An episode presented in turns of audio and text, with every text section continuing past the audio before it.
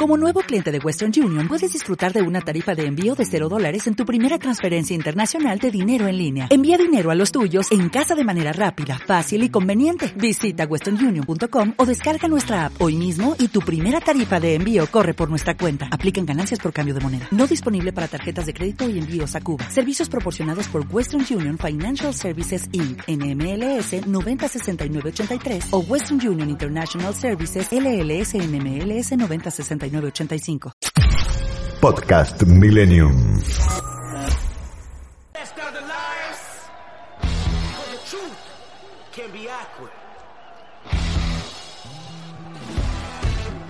Bienvenidos a Sobremesa con Diego Schurman en FM Millennium. Y voy a hablar con alguien que para mí en los últimos tiempos se transformó en una referencia de cientos de miles de mujeres. Vamos a presentarla de esta manera.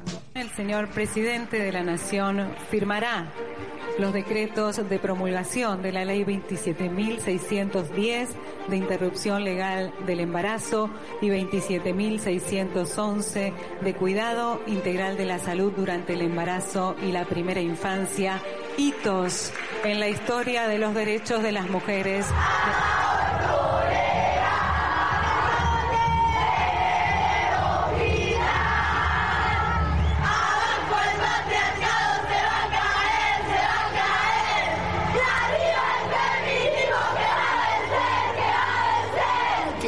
Entendamos con esta amplitud lo que hoy estamos logrando.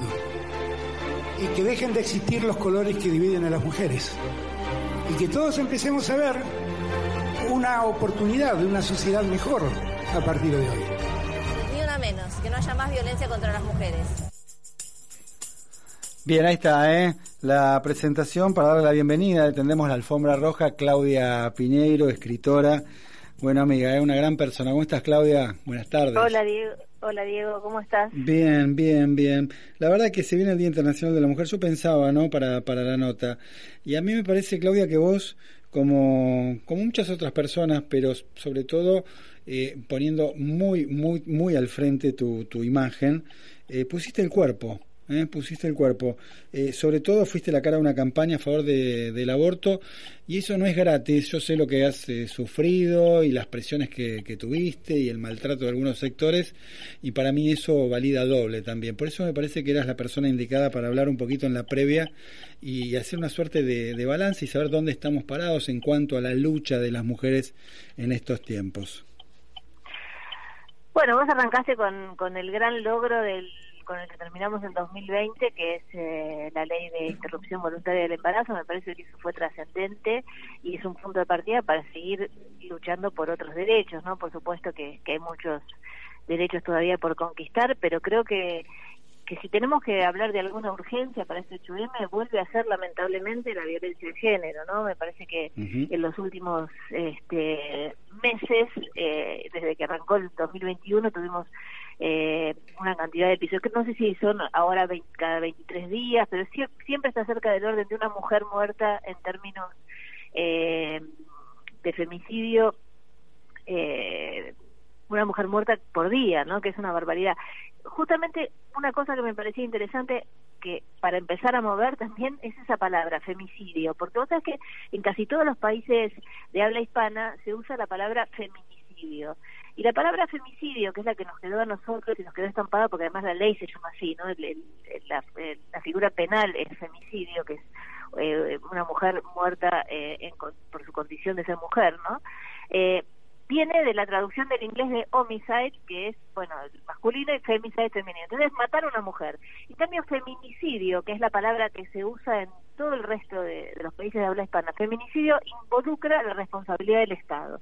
O sea, hay alguien que mata a una mujer, pero también hay un Estado responsable en distintas instancias, en la judicial, en, el, en los distintos ejecutivos por no haber accionado antes de que la maten, etcétera, que también es, es, es, cómplice de alguna manera de este, o, o, o, o deja sentar las bases para que esto no solamente se perpetre, sino que además no haya justicia después, ¿no? Entonces me parece que de a poco tenemos que ir tratando de incorporar eh, eh, esa sílaba que nos falta, ¿no? De femicidio a feminicidio, porque no es solamente un hombre que mata a una mujer por su condición de ser mujer, sino todas eh, las situaciones que están alrededor de eso, de un Estado que, que no funciona como debería funcionar para prevenirlo, ¿no?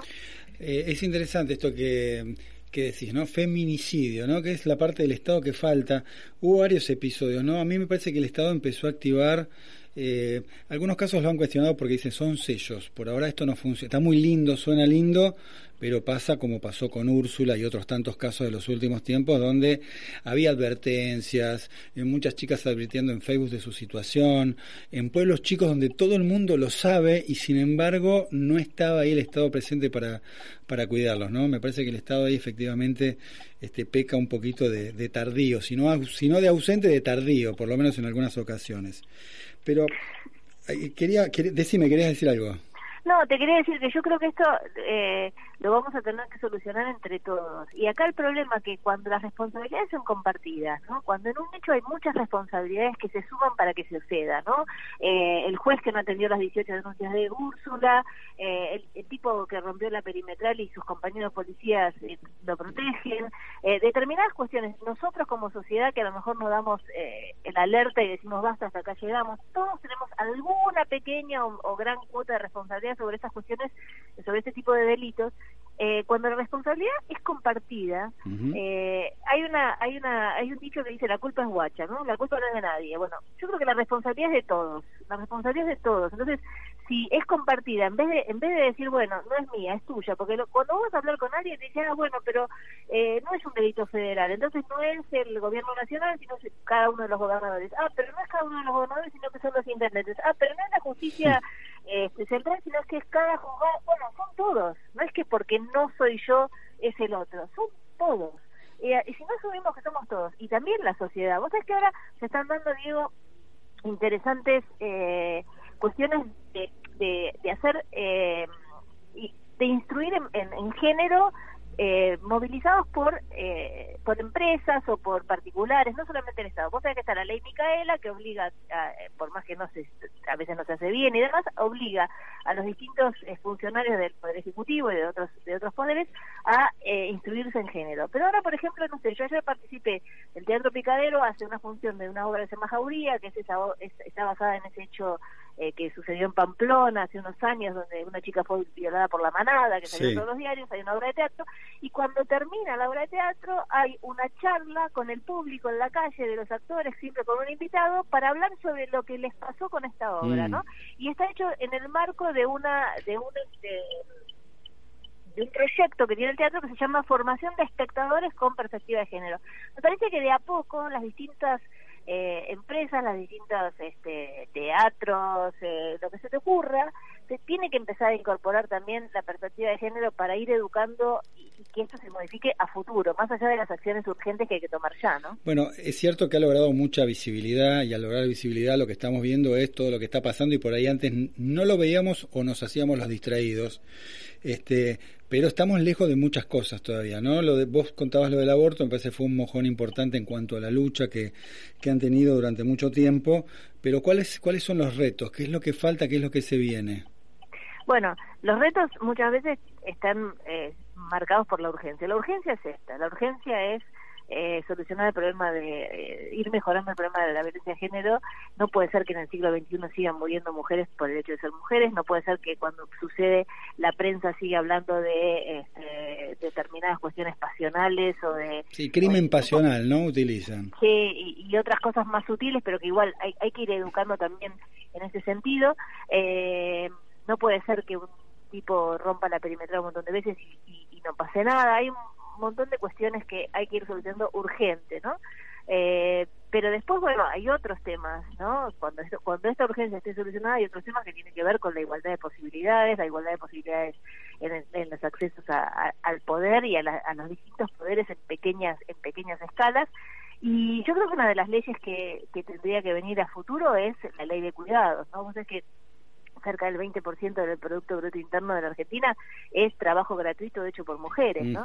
Y eso no debería pasar más tampoco, ¿no? Como que nos acostumbramos a que las mujeres hacemos gratuitamente cierto trabajo para que la sociedad funcione, eh, nos han convencido de que eso es amor y si no lo haces es una mala persona, pero la realidad es que son horas y horas eh, de las mujeres dedicadas a cuidar niños o a cuidar padres o a hacer tareas del hogar, lo que sea, que es trabajo gratuito, ¿no? Entonces, de alguna manera eso también se tiene que ir corrigiendo. Viste que hay fotos, las fotos del poder, del poder político, del poder empresarial, del poder sindical. Esas fotos que vemos de esas reuniones eh, son 20 hombres y una mujer. En general, ¿no? Se reúne el mundo empresario y alguna... Impresionante. Una, pero es, es, realmente... Es, impresionante. es ahí donde se ve claramente esa desigualdad que vos estás marcando, pero claramente.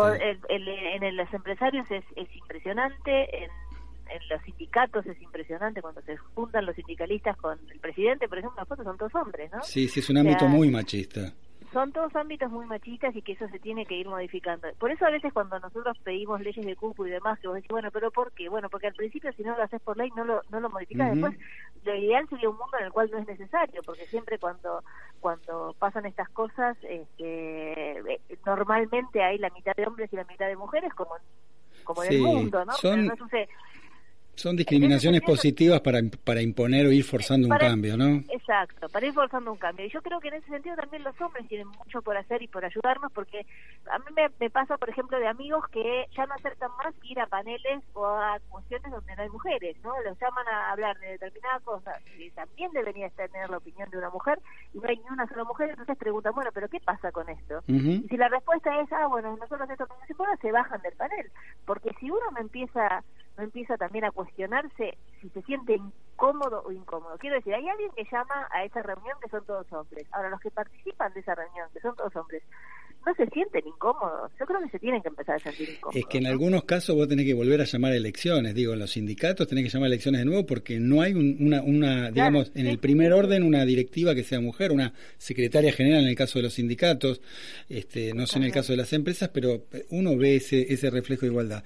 Me quiero ir, Claudia, con algo muy personal porque yo decía al principio, ¿no? Fuiste eh, la cara de la campaña a favor del aborto, pusiste mucho el cuerpo. Yo te conozco de antes.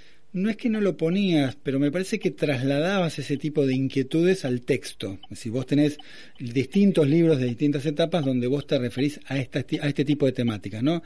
En, en catedrales, por ejemplo, de los últimos libros. Ahora, ¿cuál fue el clic donde vos en algún momento hiciste ese salto de volcar eso, que volcabas en un texto, a en audiencias públicas, en manifestaciones y demás. ¿Qué fue eso que te movilizó? No sé, una charla con tus hijos, algo que te pasó en lo personal. ¿Cuál fue el momento de cambio, el momento de inflexión? Yo creo que más que eso es las condiciones que se dieron alrededor, ¿no? En el sentido de que la opinión, eh, lo que yo pensaba y, y, la manifestación, como decís vos, estaba y estaba en los textos.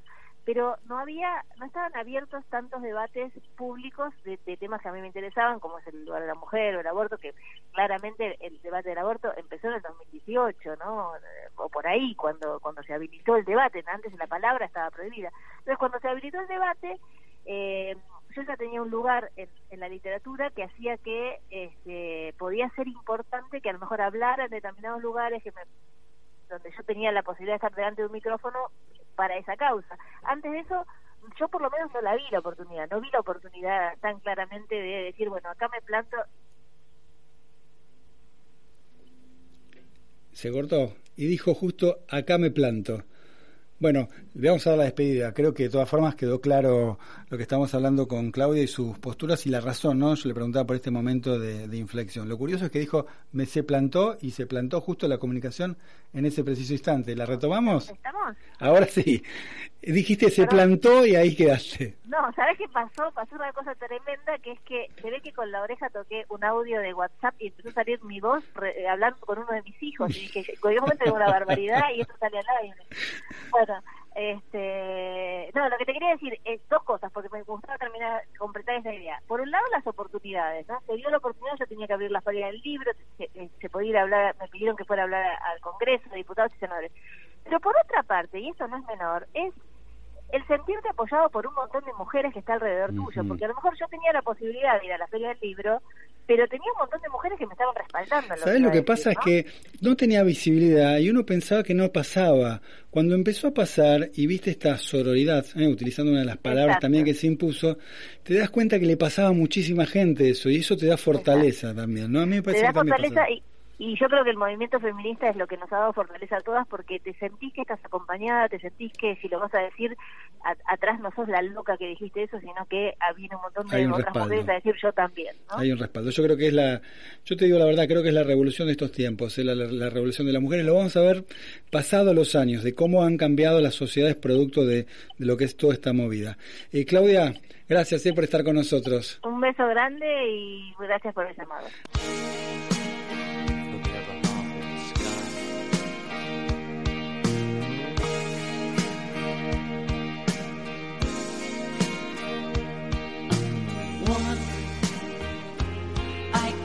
Hardly express my mixed emotions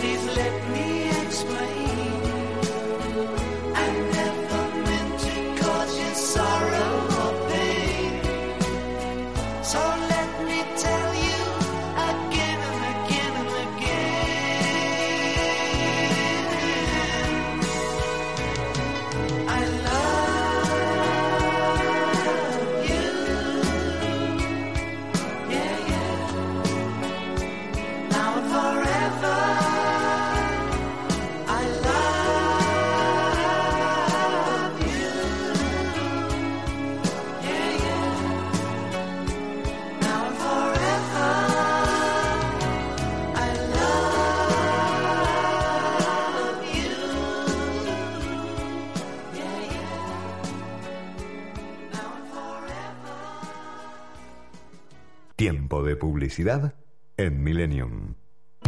Fideicomiso Altos del Golf. Una experiencia única a solo una hora de Capital Federal por autopista. Te invitamos a que vengas a conocer nuestro loteo exclusivo en la mejor zona de San Antonio de Areco. Canchas de golf, hockey y rugby. A solo unos pasos y acceso directo a un pueblo que no para de crecer. Disfruta de la vida al aire libre. Escribinos al WhatsApp 11 67 93 66 50 para más información o altosdelgolf.gmail.com Espacio cedido por la Dirección Nacional Electoral. Nos unimos en defensa del ambiente. En Ciudad de Buenos Aires, Miriam Bregman, diputada. Solano y Trimarchi, legisladores. Frente de Izquierda Unidad, lista 5031A.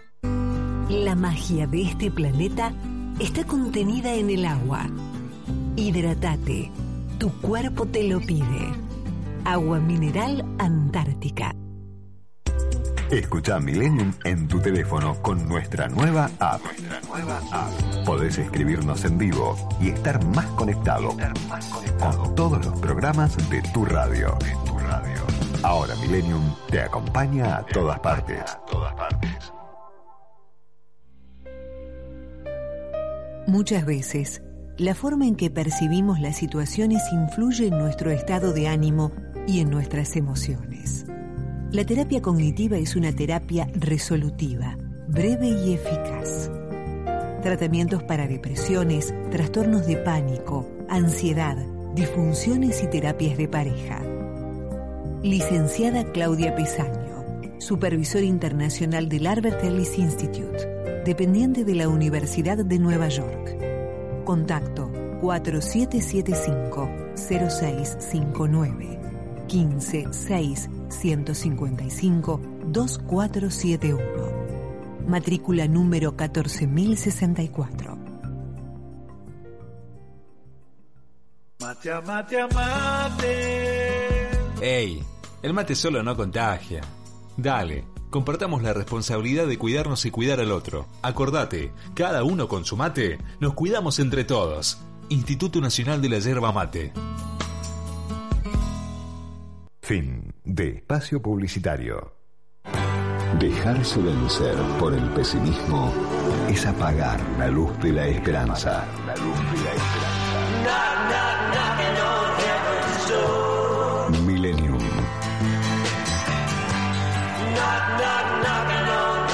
Coleccionistas de música y palabras. Este espacio es auspiciado por... En Esteban Echeverría contamos con el Centro de Atención al Vecino, CAB, 0810-999-6800. De lunes a domingo, de 6 a 22 horas, podés comunicarte por sugerencias, información, pedidos y o reclamos. Municipio de Esteban Echeverría. Elegimos estar.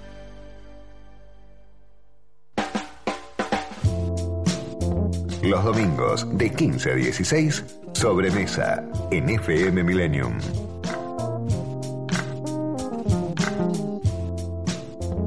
Bien, seguimos en esta segunda media hora de sobremesa y bueno, ella es una joven periodista, ¿eh? la siguiente entrevista, estamos hablando de eso, con una fenomenal presencia mediática en estos últimos tiempos, se la puede ver, se la puede leer, y hoy va a compartir nuestra sobremesa para que también se la pueda escuchar. Ella es Cata Delía, a quien le agradecemos su presencia. Hola Cata, ¿cómo estás? Buenas tardes. ¿Cómo estás, Diego? ¿Todo bien? Bien, bien, gracias por estar con nosotros. Tenés un raíz mediático impresionante, ¿eh? es casi drupi. Cata, con el nuevo libro, la verdad, y merecido además, ¿eh? la leí, la verdad que es una, un, laburo eh, extraordinario. Le invitamos a Cata y vamos a decirle a los oyentes por su nueva criatura. Su nueva criatura se llama Maten a Duarte, un libro que eh, aborda la historia secreta de la muerte del hermano de Vita. ¿eh? Un libro que además, me enteré esta semana, el presidente de la Nación, Alberto Fernández, le obsequió a uno de sus funcionarios como regalo de cumpleaños, ¿no? Increíble eso. sí, no me podía creer. Eh. Me empezaron a llegar mensajes de colegas. Alberto regaló tu libro. bueno, ¿estás contenta con el trabajo? Estoy contenta, sobre todo, Diego, porque, bueno, vos sabés lo que es sacar un libro es mucho laburo. Y, y este libro en particular lo vengo trabajando hace seis años, es mucho tiempo. Entonces, cuando salió a la luz, cuando salió a la venta, yo ya, yo ya digamos, me siento realizada.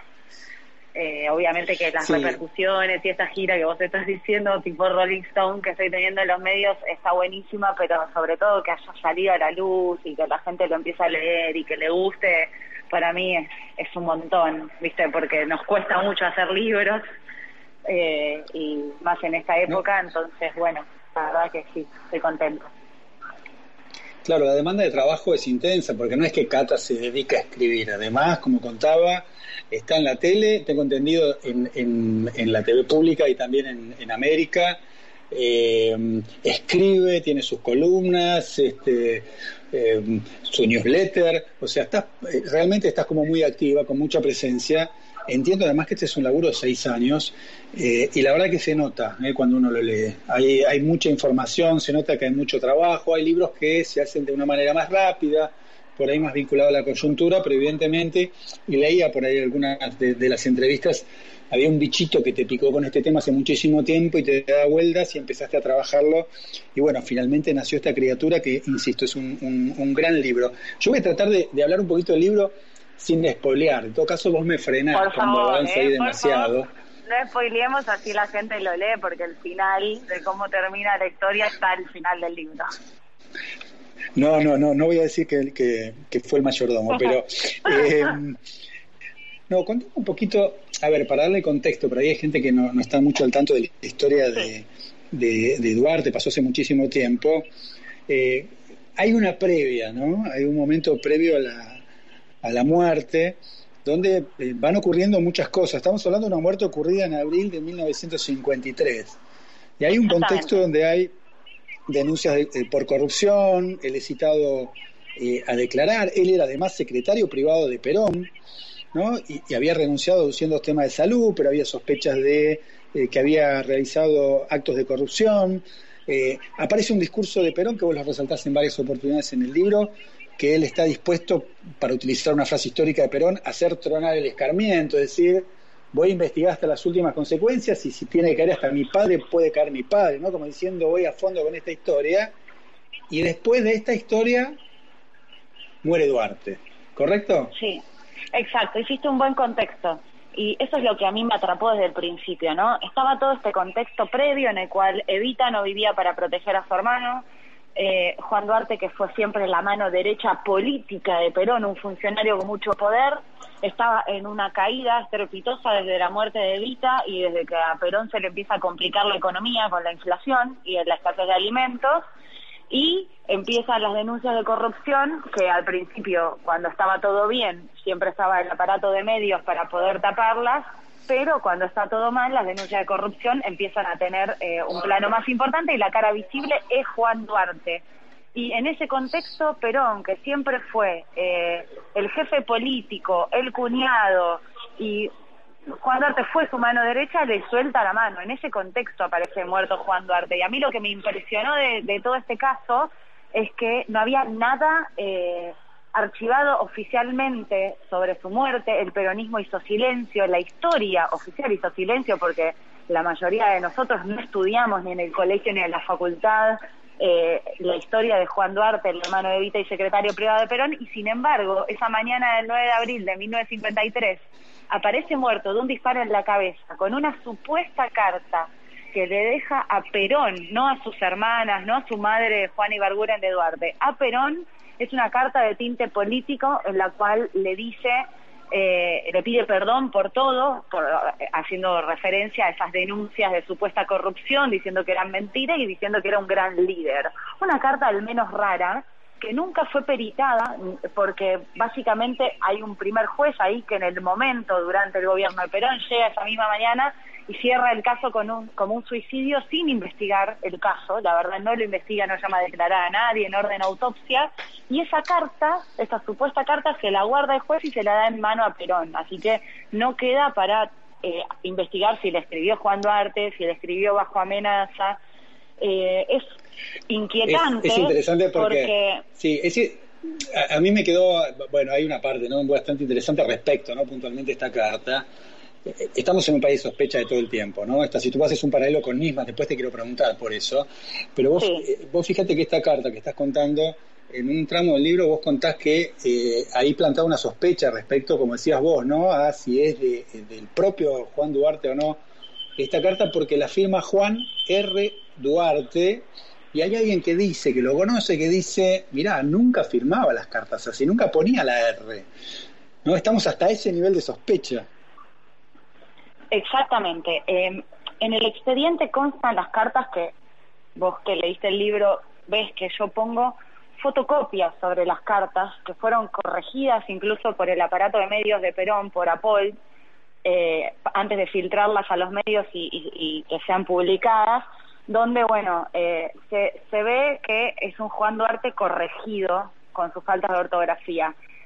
En la Revolución Libertadora hacen una especie de pericia caligráfica donde empiezan a, hacer comparaciones sobre la letra de Juan Duarte en otras ocasiones y encuentran muchas diferencias. No pueden realmente darse cuenta si es Juan Duarte o no. Pero el tema es que nadie se puede dar cuenta de la autenticidad de la carta, básicamente porque cuando vos no tenés el original ya perdiste una prueba re importante. Y en ese sentido es todo sospechoso en la escena del crimen de Juan Duarte. Nosotros no sabemos qué pasó. Hay tres verdades judiciales en el peronismo. Este juez que cerró la causa sin investigarla y perdiendo material muy importante de esa escena del crimen dijo que fue un suicidio en 1953. Cuando lo derrocaron a Perón en 1955, la Revolución Libertadora armó una comisión investigadora, la Comisión 58, y ahí dijeron que fue un homicidio y ahí hacen las pericias de la carta, desentierran el cuerpo de Juan Duarte, le cortan la cabeza, llaman a declarar a todos por primera vez, pero es todo extravagante, violento y concluyen que fue un homicidio, pero no pueden decir quién, ni cómo, ni cuándo.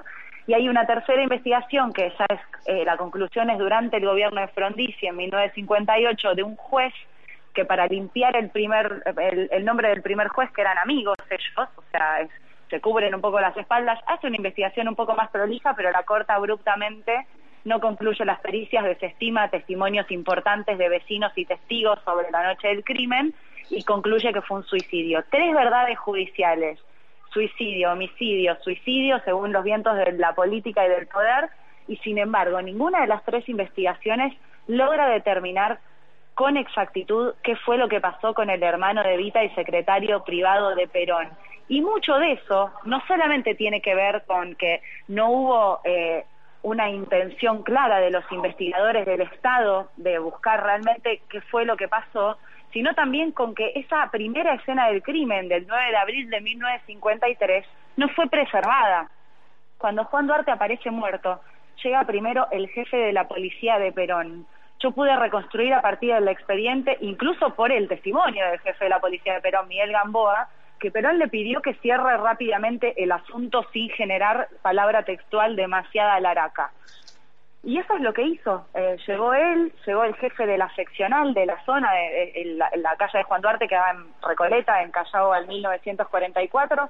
Llegan ellos antes, llegan funcionarios del gobierno de Perón antes, el juez llega después. Cuando llega hay médicos de la Policía Federal que lo miran al cuerpo y le dicen que no había dudas que había sido un suicidio y el juez no ordena autopsia, no investiga nada, cierra el caso ahí con una escena del crimen donde hubo mucha gente y donde había vecinos que decían que habían visto cosas raras y la mamá que gritaba mataron a mi hijo, me mataron a otro hijo. Todo esa prueba que se podría haber guardado se pierde y cualquier similitud, de ahí va eh, tu pregunta inicial, con otros casos que rozan al poder, con otros suicidios, entre comillas, que rozan al poder, y bueno, vemos como un disco rayado cómo se repiten estas cosas con la justicia y los suicidios del poder.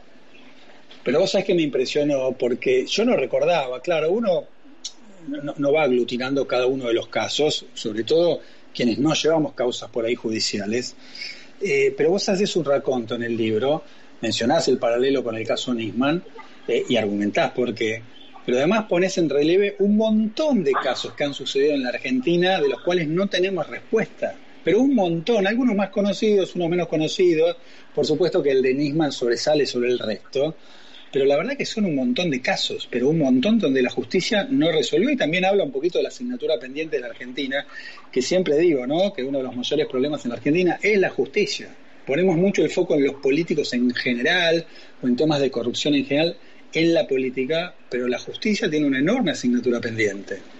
Sí, por eso, digamos, me, me salgo, digamos, de la grieta para decir esto, ¿eh?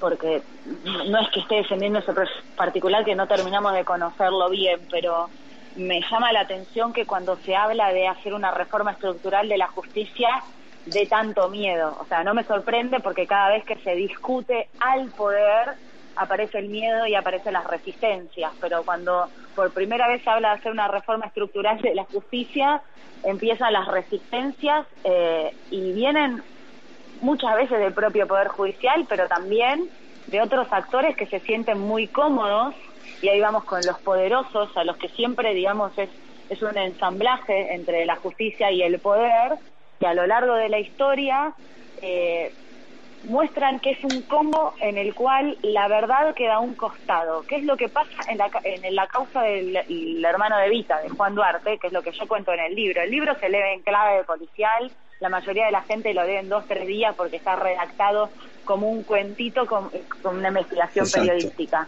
Pero por el otro lado lo puedes leer en una clave de actualidad muy fuerte, que yo lo comparo obviamente con el caso Nisman y otros suicidios del poder, pero donde ves cómo una y otra vez, no solo la justicia se mueve a los vientos del poder de turno, que puede ser el gobierno de turno, el gobierno Perón, o el antiperonismo, ese golpe que derroca Perón, autodenominado la Revolución Libertadora, y sino incluso la corporación judicial con un tercer juez que no termina de hacer una investigación profunda y cuida las espaldas de otro juez. Los intereses del poder de turno son múltiples. lo que sí vemos como constante en la historia argentina, porque este es un caso de 1953, es que se mueve al calor de los vientos del poder y sobre todo lo más grave es que renuncia a, de forma consciente a buscar la verdad real tenés una verdad del Estado y después tenés los hechos reales que son siempre muy diferentes y ahí entonces cada persona cree según, no sé, dónde está parado en el lugar de la grieta o sus propias creencias o sus propias experiencias, qué fue lo que pasó porque nadie cree en la palabra estatal y eso es súper grave. No, sí hay una reacción corporativa también de la justicia en todos los tiempos, ¿no? Resistente al cambio y coincido ¿no? sobre la necesidad de una reforma eh, eh, judicial.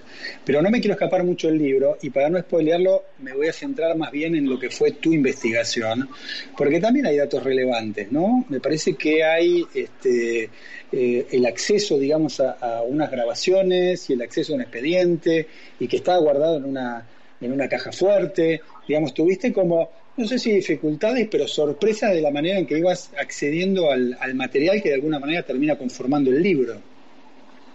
Sí, es que la tercera clave, yo te decía, se lee en clave de crimen histórico, de un policial rápido, también eh, lo puedes eh, comparar con la actualidad y ver cómo siempre se repite lo mismo problemas, inflación, una justicia que no funciona.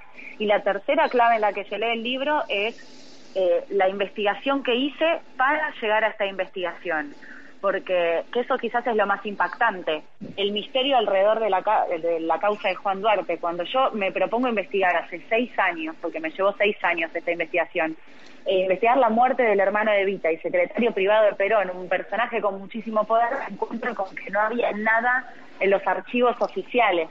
Cuando hay una muerte dudosa, obviamente un expediente tiene que haber, lo hubo, pero cuando voy al archivo general de la Nación, al archivo intermedio y al Poder Judicial me dijeron que no había nada ahí archivado oficialmente.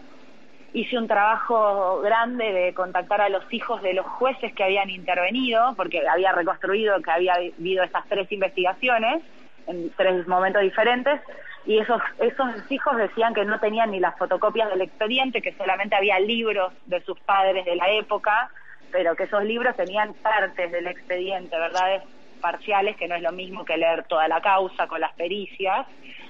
Y entonces hice una reconstrucción hasta llegar al despacho donde estuvo el último juez, que según la lógica era, bueno, si no estaban los archivos oficiales, quizás ahí adentro había quedado perdido en papeles. Y fui... ¿El juez era Franklin Kent, el último? Era Juan Franklin Kent, que en 1958 concluyó que fue el último juez que interviene en el caso del hermano de Vita, que dice que fue un suicidio. Entonces dije, bueno, voy ahí. Fue María Burdín, eh, me ayudó muchísimo, muchas fuentes judiciales, los hijos de los jueces, a reconstruir dónde quedaba ese juzgado físico y quedaba en el Palacio de Justicia.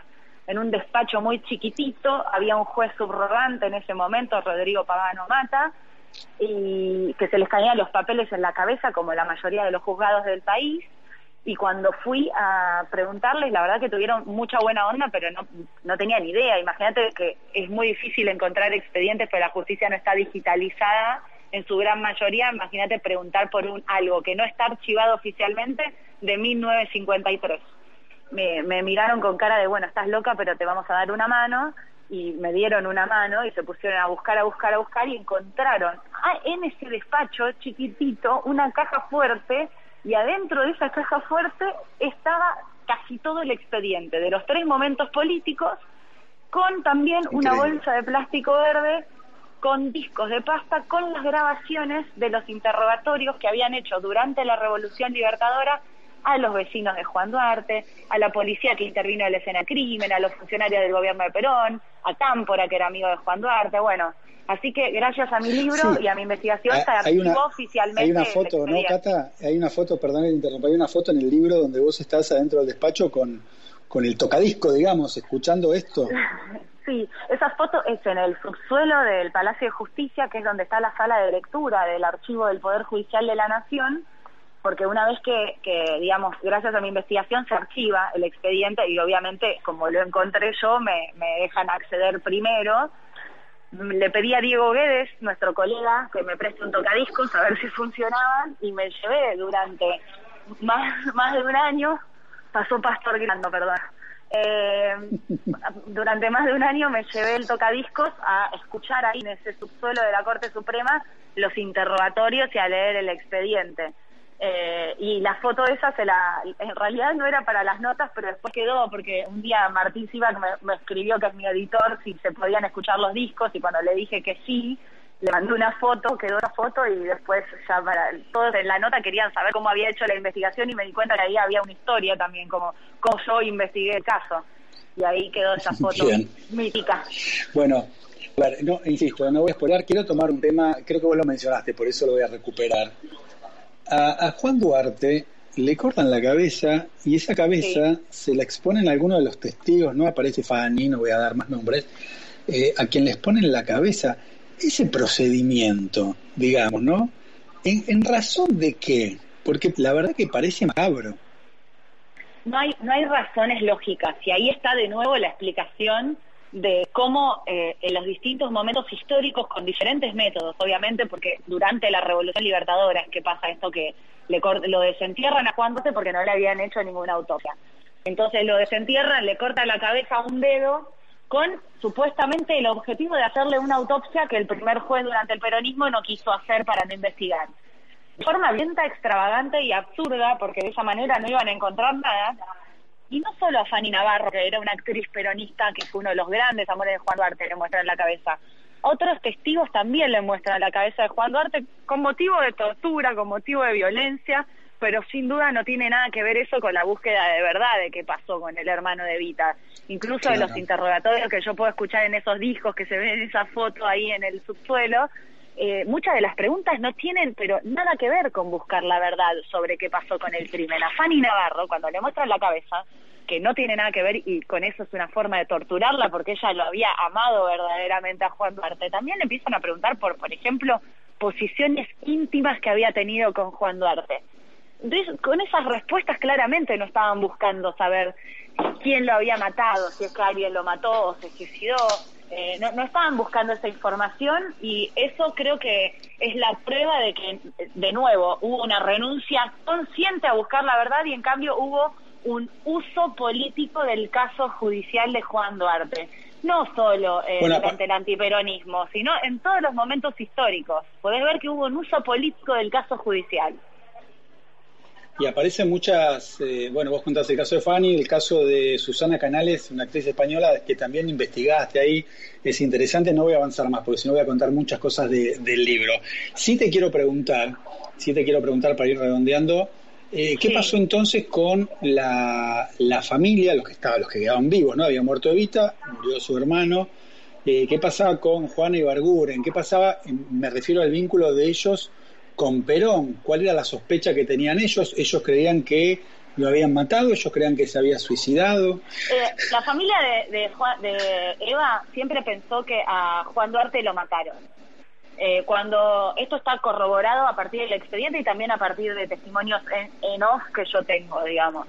Ellos siempre pensaron que lo mataron, no saben quién fue, pero están seguros de que un suicidio no fue por muchísimas razones, por la personalidad de Juan Duarte, por su estado de ánimo, porque Juana Ibargura, la madre, lo fue a ver a Juan Duarte el día anterior a que Juan Duarte aparezca muerto y estaban planeando un viaje, porque bueno, a Juan Duarte por las denuncias de corrupción había tenido que renunciar, se lo pidió Perón, le soltó la mano, entonces Juan Duarte eh, le dijo a la mamá, hagamos un viaje a Europa, yo te llevo y nos distraemos un poco no, no, la familia no reconstruye para nada un contexto eh, de estado de ánimo de suicida.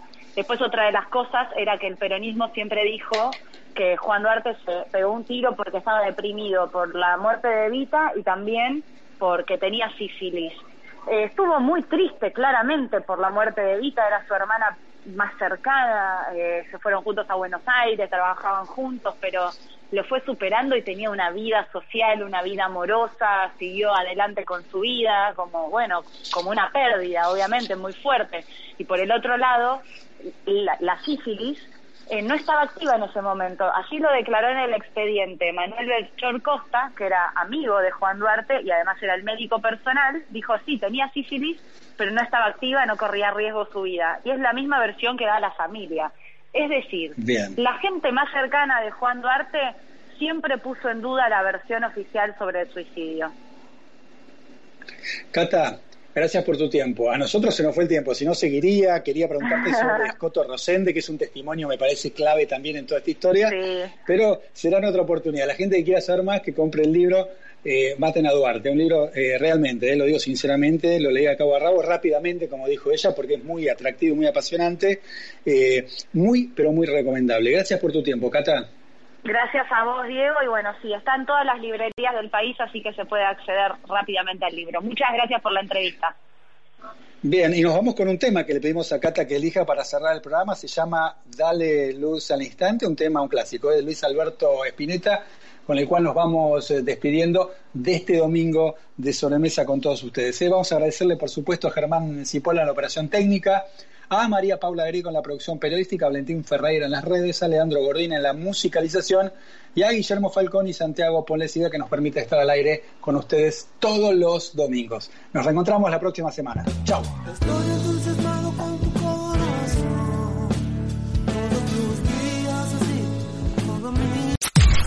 Podcast Millennium.